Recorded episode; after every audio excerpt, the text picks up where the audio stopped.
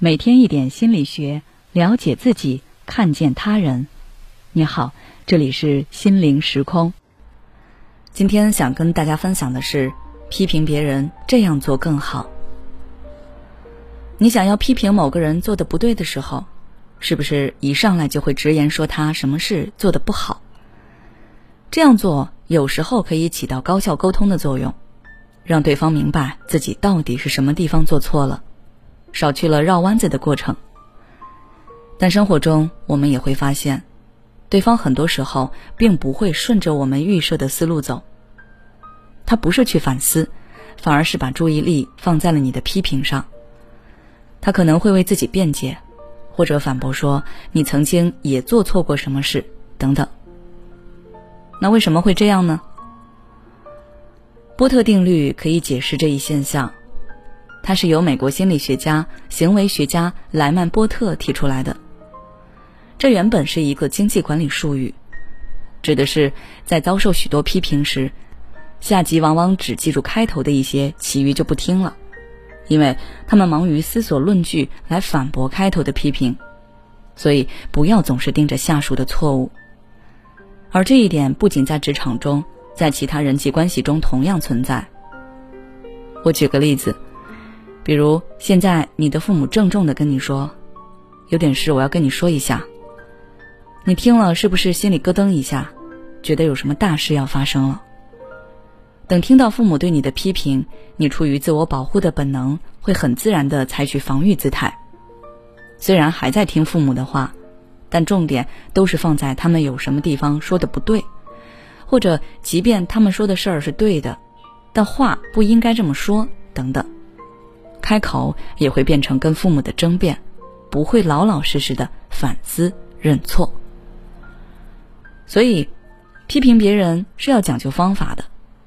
今天柠檬给大家分享几个。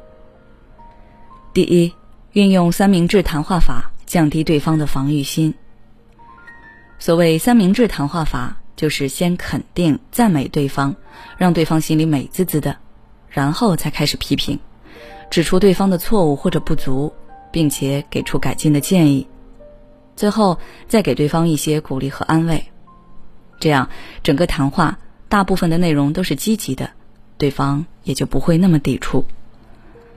比如你的朋友爱迟到，那你可以跟他说：“你这个人呢特别仗义，对朋友没有二话，就是呢有点爱迟到，下次要是能早点就好了，我挺认你这个朋友的。”相信你朋友听了，感受最深的会是你对他的认可，在这个基础上，他也更愿意听见你的劝告，改掉迟到的问题。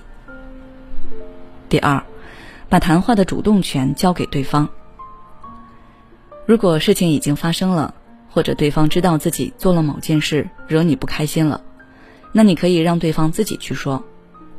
我举个例子，比方说你的孩子在学校跟别的小朋友打架。被请家长了，那你回家之后可以先问问他具体是怎么回事，他对这件事是怎么想的，现在又是怎么认识的，这样孩子自己就会反省。而且这种方法比你长篇大论的批评效果要好得多。有句话叫做“批评的最高境界是自我批评”，用这种方法既不伤害你们的关系。又能让对方认识到自己的错误，两全其美。第三，用自我批评引导对方进行反思。如果是你们两个人共同做一件事，或者是这个事你们都有责任，那你可以先进行自我批评，这样对方听了会很不好意思，然后会被你带动的一起进行自我反思、自我批评。比方说，你们的孩子现在出现了一点问题，如果你上来就指责你的爱人教育方法失当，或者对孩子不够尽心，那他肯定会反驳，还会指出来你的教育方法也不对，然后两个人互不相让，就会吵起来。以后你可以先进行自我批评，说：“都怪我，平时可能有点过于宠他了，所以他才这样。”对方可能一开始也会说是你的错。但是接下来会说自己也有错，他在教育孩子方面也有做的不到位的地方。这样两个人才能心平气和的坐下来重新讨论该如何正确的教育孩子。要记住，我们批评别人，批评不是本意，让对方有所改进才是目的。好了，今天的分享就到这里。如果你想要了解更多内容，关注我们的微信公众号“心灵时空”，回复“三明治效应”就可以了。